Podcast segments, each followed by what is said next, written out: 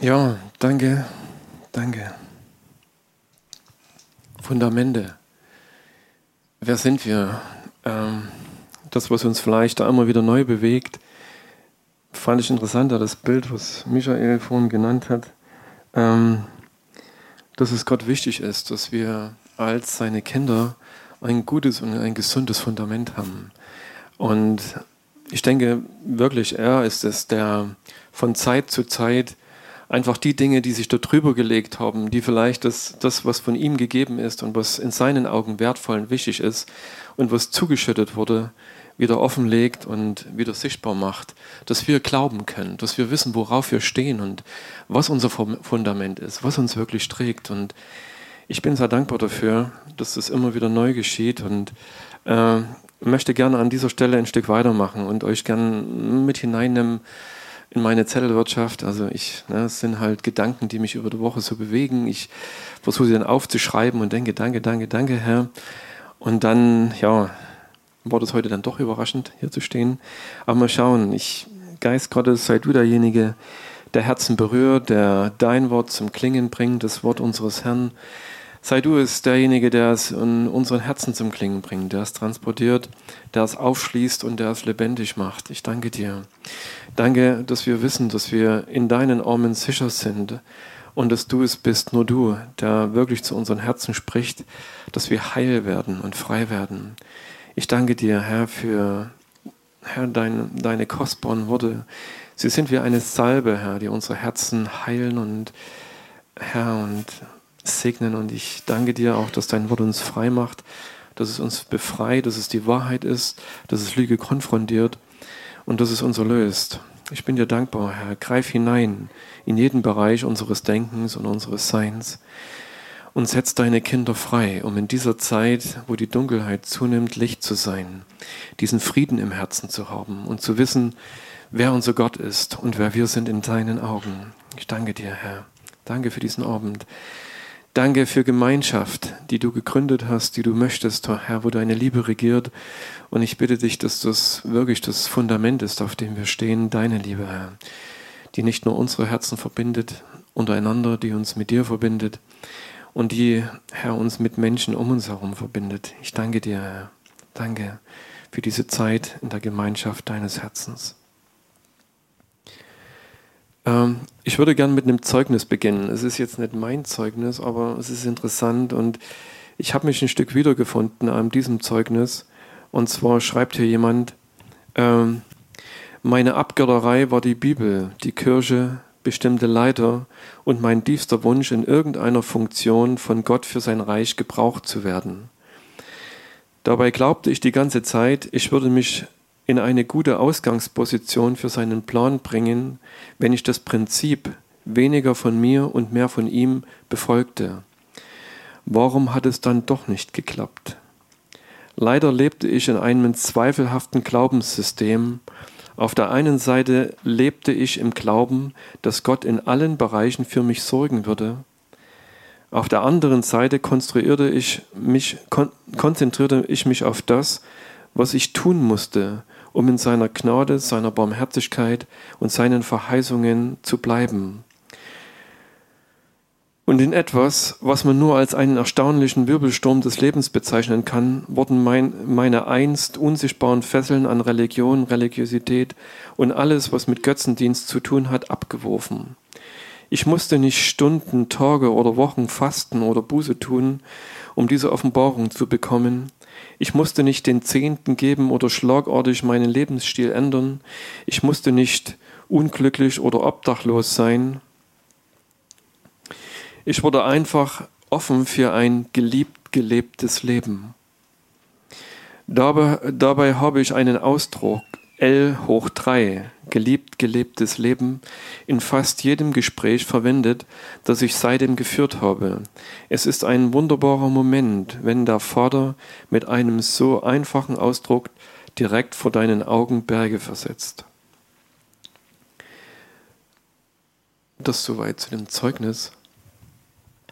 Wisst ihr, äh, wenn ich über ja, Götzendienst oder ja, nachgedacht habe, dann war das meistens, klar, Ne, all die Völker, die um Israel herum gelebt haben oder Götzendienst in anderen Religionen, wo irgendetwas angebetet wird, was nicht mit Gott zu tun hat.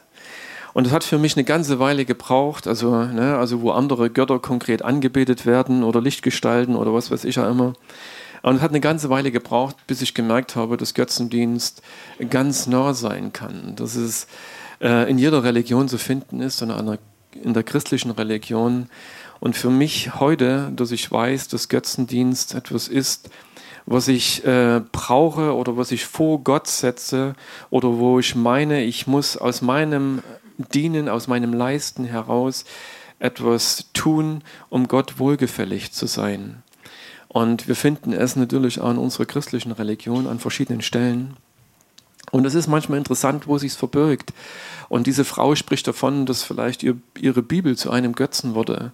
Also wenn wir das für Gott halten, dann ist das vielleicht ein Götze der uns äh, ja, bindet in einer Form, dass wir den Weg zu diesem lebendigen Gott nicht finden können. Oder all das, was sie auch noch aufgeschrieben hat, so bestimmte Abläufe, religiöse Abläufe in meinem Leben, die ich zwingend einhalten muss, um Gott wohlgefällig zu sein und meinen, damit würde ich ihm einen Gefallen tun oder würde mein Leben vor ihm besser aussehen oder er sich mir wohlgefällig zuwenden. Und so hat sich das, als ich das erkannt habe, an meinem Leben doch einiges verändern können, dass ich merkte, was für eine Freiheit, die uns Gott schenkt, wenn wir davon frei werden, von allem, was ich meine tun zu müssen, um Gott wohlgefällig zu sein, wenn das von mir abfallen kann, ich es loslassen und äh, die Bedeutung dahinter verstehen kann. Dass es eben nicht nur Worte sind, sondern dass es etwas reell mit dieser Liebe Gottes zu tun hat. Und wisst ihr, ein geliebt, gelebtes Leben zu führen, glauben zu können, dass Liebe Gottes schon da war, bevor ich denken konnte, bevor mein Leben kreiert wurde, dass dieser Gott äh, Gott war, noch bevor auf der, dieser Erde irgendein Mensch geschaffen wurde, dass seine Liebe für uns Menschen schon da war in seinem Herzen, als er diese Erde schuf mit dem Gedanken, irgendwann diesen Menschen zu formen. Diese Leidenschaft in seinem Herzen und diese Gewissheit, ich brauche diesen Planeten, ich brauche das alles, was auf diesem Plane Planeten geschaffen wird, damit eines Tages dann dieser Mensch über diese Erde geht, der mein Bild ist, der mein Abbild ist so wie es am Anfang geschrieben steht, dass Gott in seinem Bilde uns geschaffen hat, äh, weil er wollte, mit uns diese Gemeinschaft, diese Liebe zu teilen, die in seinem Herzen ist, uns zu schenken. Und mit diesem Gedanken hat er diese Erde kreiert und vielleicht dann mit einer gewissen Ungeduld zu sagen, dieser letzte Akt, dieser Akt, wo ich den Menschen schaffe und ihn dann äh, oder in diesem ganzen Schöpfungsakt. Wir haben ja letztens gehört, dass er Adam und Eve schon an einer anderen Stelle vielleicht geschaffen hat. Aber gut, ne, ich meine, ja, es steht so geschrieben, wo er den Menschen dann schuf. Aber mit diesem Gedanken, ihn zu schaffen, um mit ihm Gemeinschaft zu haben.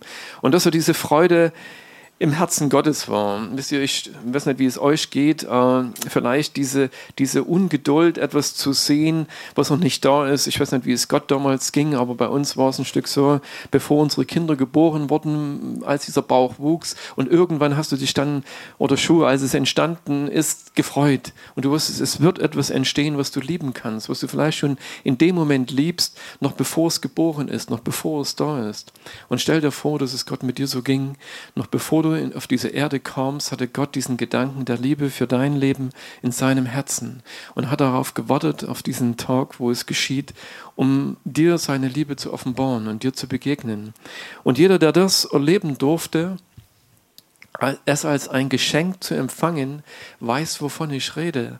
Ähm, und ich glaube, das ist ein, ein wir können uns begehrt haben, wir können den Heiligen Geist empfangen haben, wir können einen, einen ganzen Weg gegangen sein und noch nicht dort angekommen zu sein, ähm, zu spüren, es braucht nichts, um diese Liebe Gottes zu empfangen. Es braucht keinen Akt deines Werkes oder irgendetwas, was du tun kannst, um diese Liebe zu empfangen, außer es zu glauben, dass Gott schon da war, ganz am Anfang, noch als du nichts wusstest. Es steht geschrieben, er hat uns zuerst geliebt. Noch vor all diesen Zeiten war dieser Gedanke der Liebe für dich in seinem Herzen. Und dann, als wir dann da waren, hat es, war es in seinem Herzen, es dir mitzuteilen. Und ich wünschte mir manchmal, ich könnte mich zurückerinnern an diese Zeiten als Kind, noch bevor ich vielleicht in dieser Weise bewusst dann meine Umwelt wahrgenommen habe. Und wir hören heute oft, wie leicht es Kindern fällt, die Liebe Gottes für sich zu empfangen und zu entdecken, wenn sie ihnen gezeigt wird. Und ich glaube, da ist so vieles angelegt in ihnen, es muss einfach nur erweckt werden.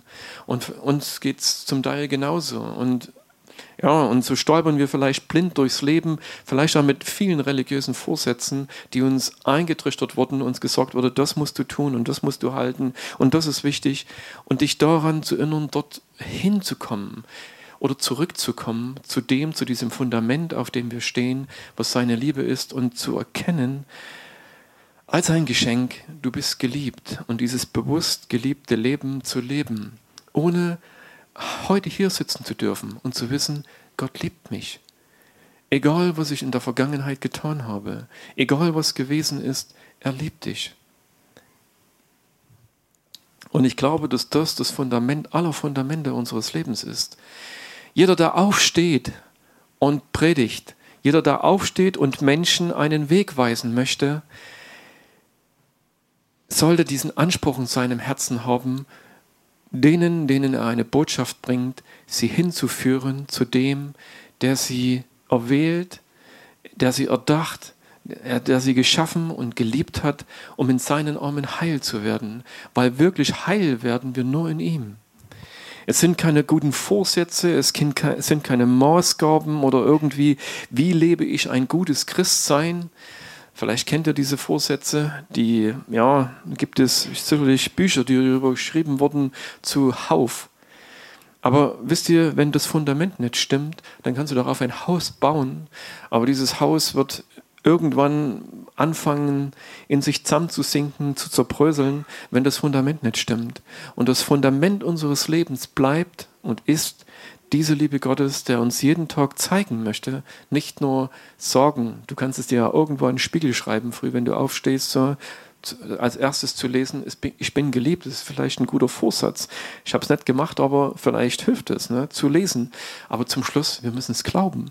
Und es muss hier ankommen, in deinem, in meinem Herzen, dass du es weißt, dass du es weißt. Egal, was dann danach kommt, das ist das Fundament unseres Lebens, zu wissen, ich bin geliebt. Und da hinein zu leben, es denken, es fühlen, es spüren, es jeden Tag neu definieren zu können für dich, dass du weißt, es ist deins. Und ich glaube, dass viele Christen an dieser Wahrheit vorbeigehen und suchen und suchen, ihr Leben lang suchen und leider nicht ankommen, weil diese Wahrheit ihnen oft so nahe ist aber sie mitgezogen werden in irgendwelche Selbstgerechtigkeitssysteme hinein oder du musst dieses tun, du musst das noch bringen.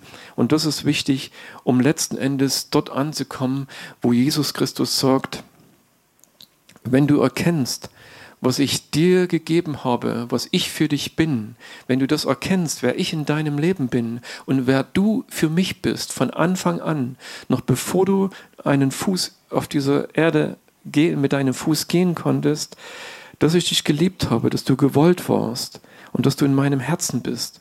Wenn wir das nicht erkennen, dann gehen wir umsonst über diese Welt, weil diese Liebe ist es, die uns in die Arme nimmt, die uns annimmt und die uns zeigt, wer wir wirklich sind in seinen Augen. Und alle Religiosität, egal mit welchen Vorsätzen, bringt uns nicht an dieses Ziel und macht es vielleicht steinig unseren Weg oder auch schwer. Jesus sagt zu uns, dort wo der Heilige Geist Herr ist, oder ja, dort wo der Heilige Geist Herr ist, dort ist Freiheit. Dort wo er uns Gott definiert, und wisst ihr, in meiner Bibel lese ich, dass Jesus und dass der Heilige Geist Freude daran hat, uns Christus vor Augen zu stellen, uns die Liebe Gottes, des Vaters vor Augen zu stellen. Das ist sein Werk in unseren Herzen. Nicht alleine dieses, aber das ist das entscheidende Werk, was er bewirkt, uns vor Augen zu stellen, dass wir erkennen können, dass wir angenommen und dass wir geliebt sind in ihm. Weil wir dürfen wissen, dass seine Liebe uns verändert. Es ist nur seine Liebe. Er liebt, liebt uns in unsere Berufung. Er liebt uns in unsere Bestimmung. Und das Erste, was zu dieser Berufung und Bestimmung gehört, ein Kind zu sein, seiner Liebe und seiner Gnade. Wenn du nie erkannt hast, dass du Kind bist, wie willst du ein Krieger werden?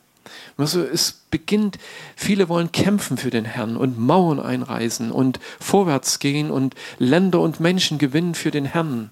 Aber das Erste ist, dass du weißt, wer du bist in ihm. Dass du weißt, auf welchem Fundament du stehst und welches Fundament sicher ist in deinem Leben. Weil du wirst auf diesem Weg erleben, dass nicht alles einfach ist und vielleicht wirst du fallen, vielleicht wirst du hier und da scheitern. Aber wenn du fällst und weißt, ich kann nur dies, auf diesem Fundament, auf dieses Fundament fallen, seiner Liebe, in seine Arme, in seine Hände, wirst du immer wieder aufstehen können, wirst du immer wieder weitergehen können. Weil ich habe gehört von Menschen, die gefallen sind und nicht wieder aufgestanden sind.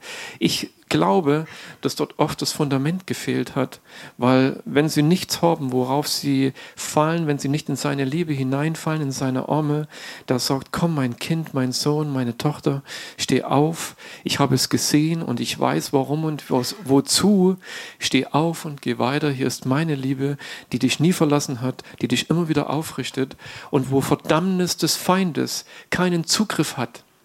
In seinen Armen, in seiner Liebe wird der Teufel dich anklagen können, wie er will. Du wirst diesen Gedanken der Verdammnis keinen Raum geben, weil du in den Armen seiner Liebe seine Worte hörst, die dir immer wieder zusprechen werden. Ich liebe dich trotzdem. Du bist gewollt. Du bist in mir. Und äh, das ist wichtig, um diesen Weg zu vollenden. Jesus macht uns zu Überwindern. Und was diese Überwindung bedeutet, das ist nicht in erster Linie, äh, was weiß ich, äh, in dieser Welt irgendwelche Festungen des Feindes zu überwinden.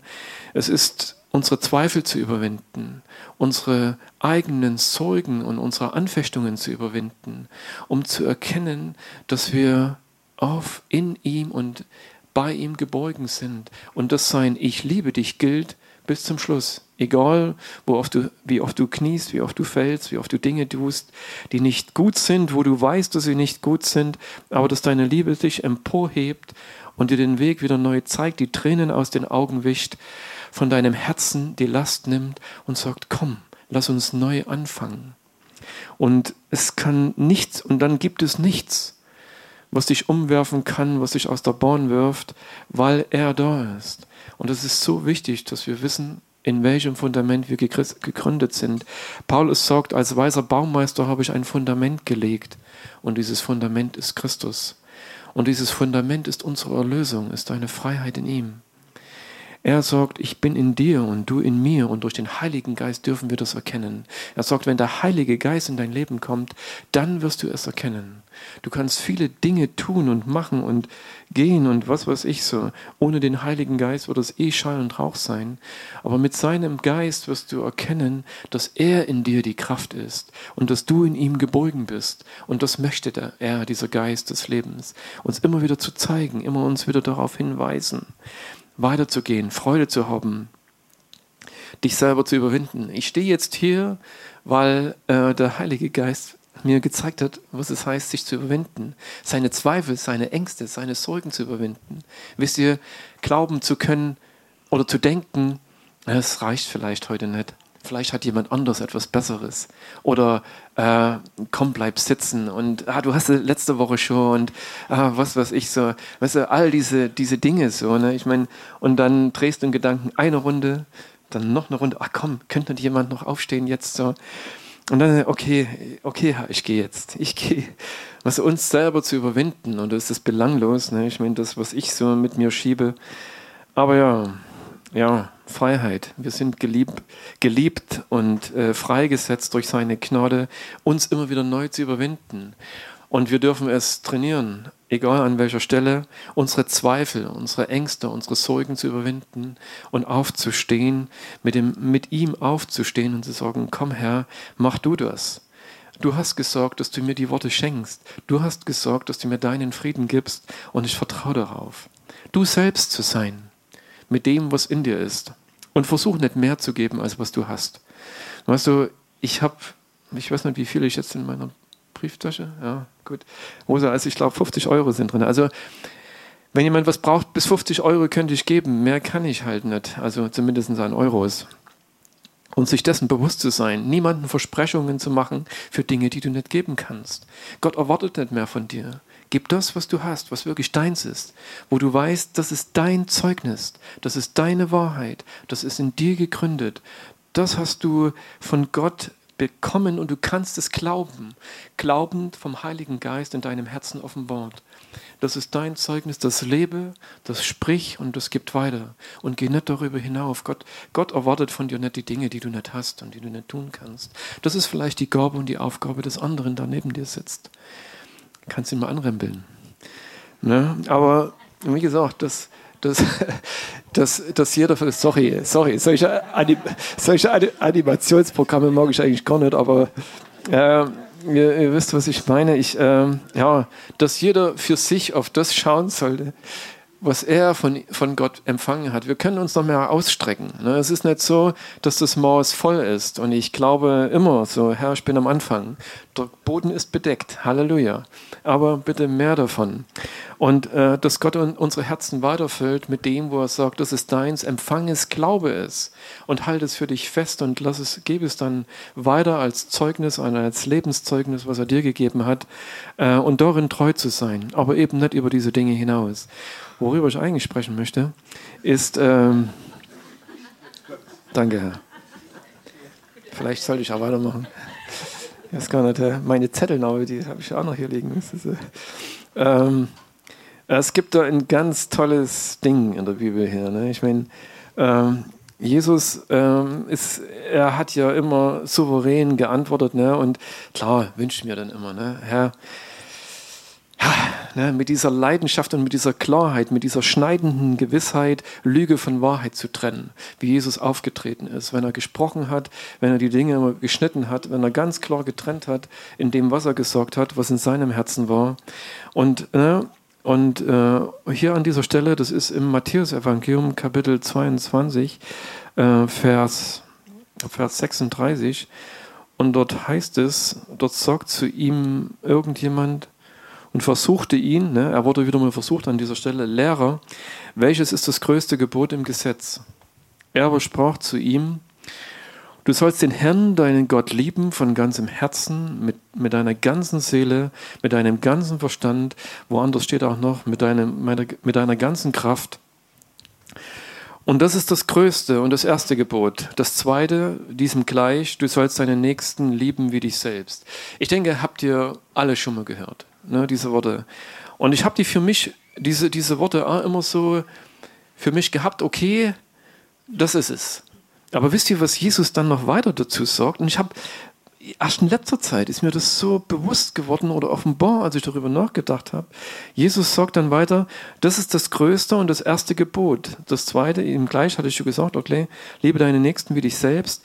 An diesen zwei Geboten hängt das ganze Gesetz und die Propheten. Wisst ihr, ich habe mir gedacht, hey, das ist mein Gebot als Christ.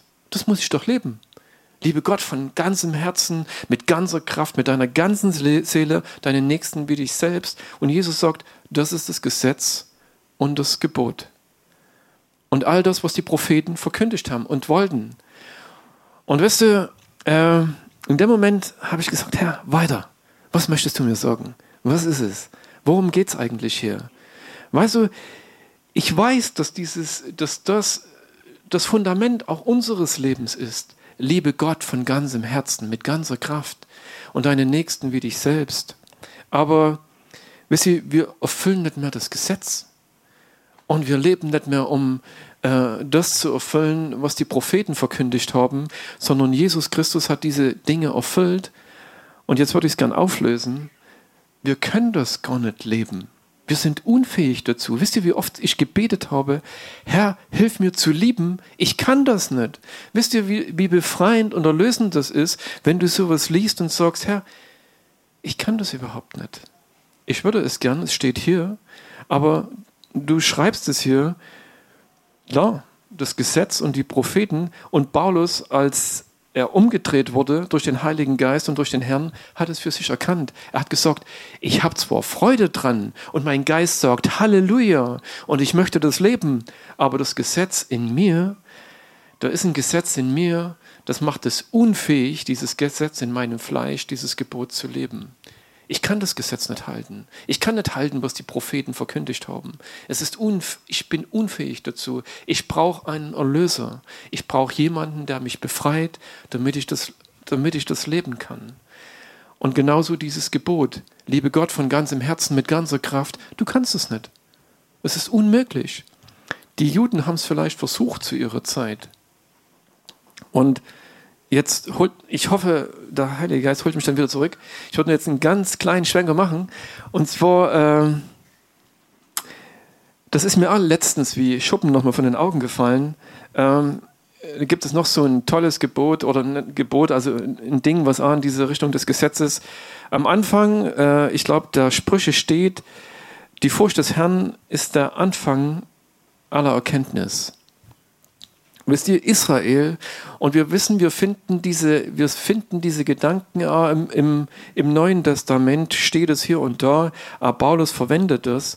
Und ich glaube, dass das wichtig ist, diese Ehrfurcht im Herzen zu haben. Aber was wichtiger ist, im Herzen zu haben, ist diese Liebe Gottes in deinem Herzen zu haben. Wisst ihr, was mich auf die Knie gebracht hat? Was mich wirklich auf die Knie gebracht hat, ist mein Zeugnis war nicht die Furcht Gottes. Mich hat auf die Knie gebracht die Liebe Gottes. Als, als die Liebe Gottes vor mir stand, ins, in einer Fülle, ich konnte nur auf meine Knie sinken und konnte sagen, Herr, vergib mir. Weißt du, es war diese Liebe, er hat mir keinen Vorwurf gemacht. Er hat mich nur angeschaut mit seiner Liebe und ich musste auf meine Knie gehen und einfach nur weinen wie ein Kind, weil ich seine Liebe angeschaut habe. Das hat mich auf die Knie gebracht. Und weißt du, wenn diese Liebe dich wieder aufrichtet, wenn diese Liebe in dein Herz fließt und dir zeigt, wer er wirklich ist, und diese Liebe dich aufrichtet, dann weißt du, wer er ist. Und dann ist es kein Problem für dich, immer wieder vor ihm zu beugen und zu sagen, Herr, mach du. Ich möchte nicht auf irgendeinem Thron sitzen. Ich möchte auch nicht auf dem Thron meines Lebens sitzen. Ich möchte, dass du es bist und dass du es in der Hand hältst. Und Israel stand weit ab von Gott. Israel hat einen Gott angebetet, den sie gefürchtet haben in ihren Herzen war diese Furcht und diese Ehrfurcht Gottes. Er hat sie herausgeführt aus Ägypten mit mächtigen Zeichen und mit mächtigen Wundern. Und als dann dieses, dieses Feuer und diese, diese Wolken und dieser Donner auf diesen Horeb heruntergekommen ist und Mose auf diesen Berg gegangen ist, standen sie von fern und haben sich gefürchtet. Sie hatten unheimliche Angst vor diesem Gott in ihren Herzen. Das war die Furcht Israels. Und sie haben von Generation zu Generation standen sie in Ferne von einem Gott, den sie nicht wirklich in ihrem Herzen kennen konnten und hatten diese Ehrfurcht in ihrem Herzen. Aber wisst ihr, in Jesus Christus, und ihr wisst es, Halleluja, hat sich Gott dieser Welt zugeneigt. Er hat sich heruntergebeugt und hat uns den ganz, diese ganze Furcht, diesen ganzen Grund für unsere Furcht und für unsere Ehrfurcht und das versteht es nicht falsch. Also ich bleibe bei dieser Furcht. Wisst ihr, Ehrfurcht ist ein ganz interessantes Wort. Noch ein kurzer Schwenk. Es setzt sich aus diesen Worten zusammen Ehre und Furcht. Du kannst jemanden Ehre geben, weil du ihn fürchtest. Du kannst aber jemanden Ehre geben, weil du ihn liebst. Und ich hätte gerne in meinem Herzen dieses Wort Ehr, Liebe. Gibt es zwar nicht, aber Ehre aus Liebe. Also, dass wir Gott ehren, weil wir ihn lieben und nicht, weil wir ihn fürchten. Und Israel hat Gott gefürchtet und deswegen haben sie ihn geehrt. Und sie standen so weit weg von ihm. Und als Jesus am Kreuz gestorben ist und den Grund für diese Ehrfurcht, was er mit unserer Sünde zu tun hat, auf sich genommen hat und weggenommen hat, von dieser Welt weggeschafft, aus unseren Herzen weggeschafft hat, war dieser Vorhang zerrissen und jeder Mensch konnte im Geist von diesem Vorhof der uns vorbehalten und jedem einzelnen Israeliten vorbehalten war, zum Herzen Gottes kommen, zu ihm kommen, um diese Gemeinschaft, diese Liebe zu empfangen, von ihm und bei ihm zu sein. Und das ist der Grund, weshalb wir uns nicht mehr fürchten müssen, weil seine Liebe durch seinen Geist in unsere Herzen ausgegossen ist. Und wisst ihr, das ist der Anfang, das ist das Fundament. Gott hat uns zuerst geliebt. Und deswegen muss, was kommt in dieser Gleichung, die wir hier gerade gelesen haben, liebe Gott von ganzem Herzen und mit ganzer Kraft und deinen Nächsten wie dich selbst. Das sind drei Gebote. Liebe Gott, liebe dich selbst und liebe deinen Nächsten. Was sind alles Herausforderungen und ich frage dich, wie willst du das leben? Wenn es wieder an dir liegt, wenn es wieder auf dich zurückgeworfen ist. Weißt du, ich muss jetzt Gott lieben, ich muss mich lieben und meine Nächsten lieben. Was, ich, was ist, wenn du dich überhaupt nicht lieben kannst? Sollst du deinen Nächsten lieben, wenn du dich selber selbst kasteist, wie Luther mal geschrieben hat, weil er Gott nicht erkannt hat? Weißt du, dass du dich selbst kasteist und dann mit dieser Selbstkasteiung, dann erwartest du das von dem anderen auch, weil ich soll den ja lieben, wie ich mich liebe. Und wenn ich mich nicht lieben kann und selber mir Schmerzen und Dinge auferlege, Lasten, die ich selber nicht tragen kann, aber darin fast zerbreche oder sage, ich muss, ich muss, ich muss, und das legst du jetzt deinem Nächsten auf, weil ja dieses Gebot das sagt, liebe deinen Nächsten wie dich selbst, dann ist es doch nicht das, was Gott meint. Und wisst ihr, diese ganze Reise geht letzten Endes dorthin, dass wir das in diese Gleichung Gott sich hineingebracht hat und hat gesagt, ich habe dich zuerst geliebt. Lass dich von mir lieben, empfange meine Liebe, lass das das Fundament deines Seins und deines Wesens sein, komm bei mir an, frei von allen Lasten, von all den Dingen und von allen Selbsterlösungsversuchen frei. Lass dich von mir lieben und du wirst sehen, was das mit dir macht. Und dann hast du das Fundament und diese Gnade, dich selber zu lieben und zu sagen, zu dir zu sagen, ich bin frei. Diese Liebe Gottes hat mich frei gemacht.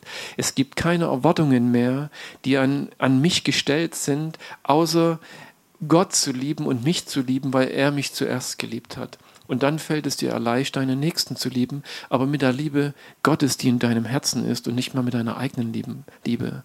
Deine eigene Liebe ist Gut, jeder Mensch hat in irgendeiner Form eine Liebe, aber die ist oftmals sehr egoistisch, sehr selbstzentriert. Und mit dieser Liebe, wenn wir unseren Nächsten lieben würden, da würde wahrscheinlich nur Murks rauskommen.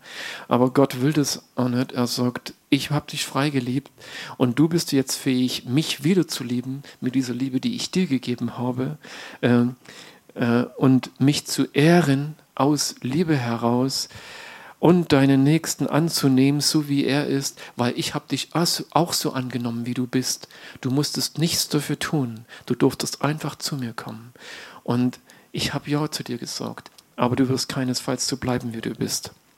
Und mit dieser Veränderung sind wir fähig, auch unseren Nächsten so anzunehmen, wie er ist, weil das er mit mir gemacht hat, weil er mir gezeigt hat, was das bedeutet.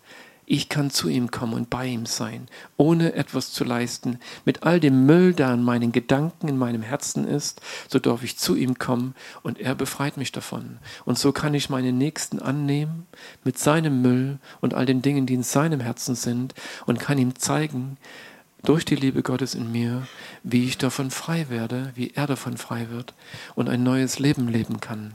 Und das ist diese Gnade Gottes. Und deswegen, ja, ähm, es ist ja alles noch nicht passiert, ne? als über dieses Gebot gesprochen wurde, über dieses wichtigste Gebot oder das, was das Gesetz und das, den alten Bund zusammenfasst, war ja Jesus noch nicht gestorben. Es war ja das Heil, dass diese Liebe in unsere Herzen fließen konnte, noch gar nicht vollbracht.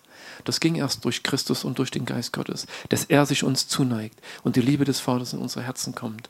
Deswegen wurde davon gesprochen, wie wir es gerade gelesen haben, aber das ist eben der alte Bund. Und im neuen Bund kommt Gott in diese Gleichung hinein, kommt er in unsere Herzen hinein und bewirkt es, dass wir es leben können. Und es ist gigantisch, ne? Ich meine, und dann fängt es an zu rattern und zu klickern. Ähm, und mir fiel Hiob ein beim Nachdenken darüber. Hiob war ein Mann gerecht vor Gott. Das war dieses super Urteil Gottes, ne? dass Hiob doch so ein gerechter Mensch ist. Äh, Gott hat ihn gelobt ganz am Anfang. Und Hiob war ein Mann des Opfers. Er fürchtete Gott und stand ehrfürchtig vor Gott.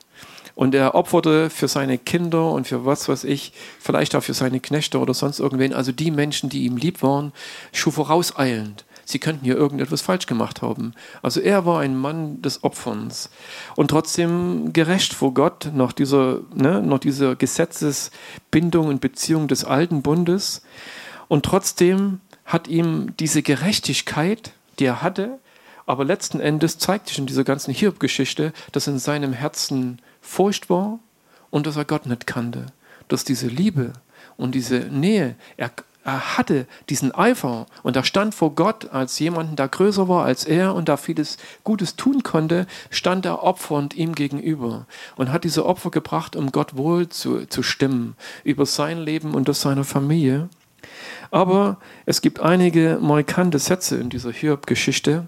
Ähm, dass Hiob, der Gott fürchtete, sagte in Hiob 42, Vers 5, ach nee, erstmal das andere, Kapitel 3, Vers 25, was ich befürchtete, hat mich ereilt. Also Hiob hatte Angst vor vielen Dingen in seinem Leben. Und als dann diese ganzen Gerichte über ihn kamen, hat, es ihn, hat er es erleben müssen, und hat es erfahren. Und dieser Satz zeigt, dass er viel Furcht in Hiob war zu dieser Zeit. Und dann äh, beginnt diese, diese ganze Geschichte, ich will sie nicht ausbreiten, aber das Hiob als ein gerechter Mann und seine Gerechtigkeit war in ihm so bewusst, dass er selbst mit Gott dann angefangen hat, diesen Dialog zu führen, als seine, seine Freunde ihm immer sagten, Hiob, du hast Mist gebaut, sonst geht es überhaupt nicht. Das ist das Gericht Gottes. Und Hiob hat sich immer gerechtfertigt, weil er hatte nichts was sie in, in seinen Augen anklagen würde. Und so stand er zum Schluss auch vor Gott und sagte, Gott, was willst du von mir? Ich habe nichts getan, ich bin gerecht vor dir. Und äh, Gott hat ihm dann seine Größe gezeigt und seine Herrlichkeit gezeigt und hat ihm gezeigt, wer Hiob ist und was es für einen Unterschied macht, Gott zu kennen, in seinem Herzen zu sein oder ohne ihm zu leben. Und dann kommt im Kapitel 42, Vers 5 dieser, dieser Vers, ich kannte Gott nur vom Hören sagen. Aber jetzt hat mein Auge den gesehen und äh, noch ein paar, den, kannst du den Vers dann noch vielleicht noch? Ähm, Also er hat Gott erkannt und er hat dann auch gesagt, vergib mir Herr, dass ich töricht vor dir gesprochen habe, als er ihn erkannt hat. Und äh, na, oder den nächsten noch, also wie gesagt, ich weiß nicht, das was Sinn macht dazu. Na, dass er, dass er, dass er, für, dass er für, sich, für sich erkennen durfte, weißt du so, dass all seine Opfer, die er aus seiner Selbstgerechtigkeit oder seinem Gott wohlgefällig sein zu wollen gebracht hat, ihn nicht bewahrt haben. Und ihr kennt ja diese Dinge, die geschehen sind. Und jeder menschliche Verstand und Geist würde sagen, Gott, du bist ungerecht. Warum hast du seine Kinder weggenommen? Ne, seine Kinder sind gestorben, obwohl Hiob in vorauseilender Gerechtigkeit geopfert hat. Und trotzdem ja, ne, ich hatte dieses Opfer, weißt du, worauf ich hinaus will, dieses Opfer aus Selbstgerechtigkeit oder Dinge, die wir Gott bringen, weil wir meinen, wir müssen doch vor ihm in irgendeiner Weise gerecht sein, das schützt uns vor gar nichts, sondern nur diese Liebe und diese Gnade, die er uns schenkt, die uns in seinen Augen äh, gerecht macht, die uns annimmt und wo er seine Hand über unser Leben hält und wo er uns einen Weg führt, wo wir mit ihm rechnen dürfen. Aber ich glaube, das größte Geschenk für Hiob und für sein Herz war, dass er Gott erkennen konnte, dass er sehen konnte, wer, wer Gott wirklich ist, ihm gegenüber.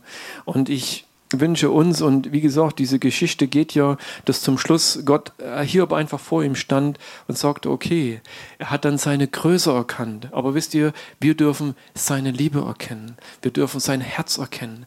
Und das ist nochmal viel mehr, dass sich Gott durch Jesus Christus in sein Herz schauen lassen hat und uns zeigen konnte, sodass wir heute sagen können, Gottes Wesen ist Liebe. Und das glauben zu können und darin anzukommen. Und das ist letzten Endes das, worum ich, worum ich hier die ganze Zeit schon erzähle.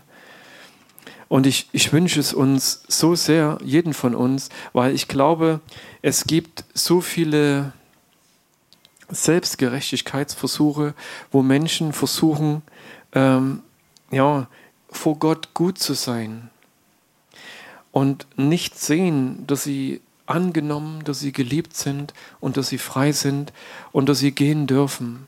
Und das, ich, ich, wie gesagt, ich, ich bin auch selber manchmal für mich noch am Kauen, was diese, diese riesige Wahrheit betrifft. Weißt du, das tief zu wissen jeden Tag, wenn du aufstehst. Aber wie gesagt, das wäre natürlich nur, das ist das Fundament. Aber auf diesem Fundament baut dann Gott weiter in unserem Leben und zeigt uns, dass wir äh, durch seine Veränderung fähig sind, äh, in Gerechtigkeit, in, seiner, in dieser Liebe zu leben, von der wir vorhin in diesem Gebot gelesen haben. Liebe Gott von ganzem Herzen, dass es aus ihm heraus stattfindet und dass er uns frei macht auch von den Dingen, die sein Herz betrübt haben, was wir nicht kannten, was niemand von uns wusste, als er über diese Welt ging und ohne Gott gelebt hat. Aber wenn diese Liebe und diese Wahrheit vor uns ist und wie ich vorhin schon gesagt habe, seine Liebe hat mich auf die Knie gebracht und in diesem ihm mein Herz zu schenken, bringt er so viel Wahrheit und Freiheit und Gunst in mein Herz hinein, dass ich viele Dinge lassen konnte, die ich vorher als wichtig und notwendig erachtet habe. Und er macht uns frei, er liebt uns wirklich frei. Und ich wünsche es uns, dass, es, dass wir frei werden von weltlichen Zwängen, aber auch von religiösen Zwängen. Von all diesen Dingen, die uns in irgendetwas hineinzwingen. Und ich, freue mich darüber und staune darüber, wisst ihr, wie Jesus keinerlei Angst hatte in dieser Zeit, wo er gelebt hat. Und wenn, wir lesen nichts darüber, dass er dieses römische Herrschaftssystem in irgendeiner Weise angegriffen hat oder dass er, dass es ihn beeindruckt hätte für sein Zeugnis, was er im Herzen hatte dieses, ne, es gab dieses jüdische Herrschaftssystem, was sehr von Religiosität geprägt war, mit dem er mehr Sorgen hatte als mit dem römischen Herrschaftssystem. Aber ich merke, dass heute viele Christen mehr Sorgen haben mit dem römischen Herrschaftssystem als mit dem religiösen Herrschaftssystem. Aber wisst ihr, das ist die Herausforderung. Ähm, das sollte uns an greifen oder das sollte für uns eine Bedeutung haben, dass wir all die religiösen Zwänge und die Dinge, die Menschen blind machen und in Gefangenschaft halten, dass wir diese Zwänge konfrontieren und attackieren und natürlich in erster Linie in uns selbst, um in diese Freiheit, in diese Liebe Gottes hineinzukommen und darauf, auf diesem Fundament unser Leben zu leben und den Menschen dieses Herz Gottes zu zeigen, als uns mit diesem römischen System zu beschäftigen, diesem weltlichen. Jesus, wie gesagt, die einzige Stelle, die mir so noch bewusst ist, ist, als man ihm diesen Denar gab und sagte, ist es erlaubt, dem Kaiser Steuern zu bezahlen? Und er sagte, welches Bild siehst du darauf? Dann gebt dem Kaiser, was des Kaisers, aber Gott, was Gottes ist. Ähm, einen Satz. Ansonsten muss ich sagen, lese ich in meiner Bibel, in den Evangelien nichts, dass Jesus sich mit diesem System groß auseinandergesetzt hätte, obwohl es ihn mit Sicherheit eingeschränkt hat oder die Juden zur damaligen Zeit, weil die Römer wollten ja von ihnen auch Steuern haben und haben ihnen ja auch Gesetze auferlegt. Aber das hat ihn in keiner Weise beeindruckt, diesen Glaube, den der Vater in sein Herz hineingelegt hat, zu leben und den Menschen diese Botschaft des Lebens und des Vaterherzens zu bringen. Und aber auch konfrontierend das religiöse System, das was damals Macht hatte, Menschen zu binden und in Gefangenschaft zu halten. Das hat ihn manchmal auf die Palme gebracht. Und davon lesen wir, ne, dass er mächtig dagegen vorgegangen ist. Und diesen, ja, diese, diese Dinge in unserem Herzen zu haben und zu wissen, was ist was, mit was unsere Auseinandersetzung wirklich ist. Aber wie gesagt, immer mit dem zu wissen, was uns wirklich freisetzt und was uns die Kraft gibt, zu leben und zu gehen und was uns immer wieder die Kraft gibt, aufzustehen. Egal, ja, durch was oder durch wen wir gefallen sind, aufzustehen und zu wissen, die Liebe Gottes trägt uns. Ja, nun, ja, ich glaube, es reicht. Ich könnte es natürlich noch weiter und weiter führen, aber vielleicht hat der eine oder andere von euch noch was. Und das letzte Mal fanden es viele so gut, dass ne, so viele Gedanken noch dazugekommen sind.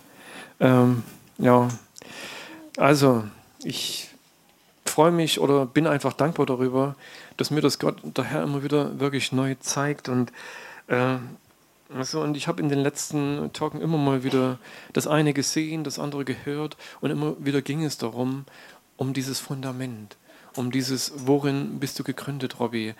bist du fähig dazu, äh, geliebt zu leben. Weißt du, und das, dieses Bewusstsein, dass du das für dich spürst, dass du weißt, du bist geliebt. Und nicht nur von deiner Frau, von deinem Mann, was du vielleicht manchmal anzweifelst, aber dass du geliebt von Gott bist, wo es keinen Zweifel gibt. Weißt du, wo du wissen darfst, du bist geliebt mit all deinen Stärken und mit deinen Schwächen. Du bist geliebt, so wie du bist. Und das zu denken, darin zu gehen. Und ich glaube, dass das uns eine Kraft gibt, dass daraus wirklich Kraft wachsen kann, wirklich die Autorität und die Kraft zu überwinden. Weißt du, weil dann, dann sind diese Worte in deinem Herzen. Wer kann gegen uns sein, wenn Gott für uns ist? Wer kann uns etwas anhaben, wenn diese Liebe wirklich in deinem Herzen lebt? Wenn das wirklich in dich hineingeschrieben ist? Wer sollte dir etwas anhaben, wenn du weißt, dass diese mächtige Liebe Gottes auf in deinem Leben ist und du in ihr zu Hause bist? Nichts Hohes, nichts Tiefes, weder Mächte noch Gewalten noch Fürstentümer. Nichts kann dich scheiden von dieser Liebe Gottes. So schreibt es Paulus, aber das ist sein Zeugnis. Und da spricht es, weiß nicht, an welche Gemeinde, dass es in ihre Herzen hineinkommt. Und wir lesen es heute, damit es in unseren Herzen ist und damit wir darin leben. Und dazu uns immer wieder neu zu ermutigen. Und ich glaube, das ist der Anspruch, uns immer wieder dorthin zu führen. Weil das ist nicht nur das, worauf wir stehen, das wird sich in all dem wiederfinden, wie wir gehen, wie wir handeln, wie wir glauben, was wir sorgen, was wir leben und wie wir kämpfen aus diesem Fundament oder von diesem Fundament dieser, dieser, dieser Liebe, die dieser Welt dieses Herz des Vaters offenbart, damit sie erkennt. Und ich glaube, das ist die Sehnsucht eines jeden Menschen, angenommen, wertgeschätzt und geliebt zu sein. Ich glaube, dass es eine tiefe Sehnsucht in jedem einzelnen Menschen ist. Und das ihnen zu zeigen und zu leben, geht nur, wenn wir es in unseren Herzen tragen. Danke, Vater. Deswegen treffen wir uns, deswegen hast du Gemeinde so wunderbar gestaltet. Und deswegen, Herr, bist du durch deinen Geist am Wirken und am Handeln, dass wir das immer wieder neu entdecken dürfen. Dass daraus unsere Kraft und unser Leben fließt. Aus deiner Liebe, aus deiner Wahrheit, aus deiner Nähe, aus deiner Güte, aus deinem in unserem Herzen sein. Ich danke dir dafür. Herr, übersetzt das bitte in jede Sprache, die wir verstehen um es nicht, nicht nur dann in unserem Verstand zu haben, sondern dass es wirklich fällt. Und bitte erinnere uns, Geist Gottes, jeden Tag neu daran, dass das unser Leben ist, Herr. Dass deine Liebe unser Leben ist, Herr. Und ich danke dir, Herr, dass du uns befähigst, Herr, diese Liebe dieser Welt zu zeigen. Und ich bitte dich, oh Herr, dass heute und morgen, dass jeder Tag, der vor uns liegt, ein Tag dieser Wahrheit ist, Herr, weil sie in unseren Herzen lebt. Dir sei die Ehre dafür, Herr. Danke. Danke, du bist treu und du hast viel Geduld, Herr. Du hast es an mir bewiesen. Ich danke dir dafür. Halleluja.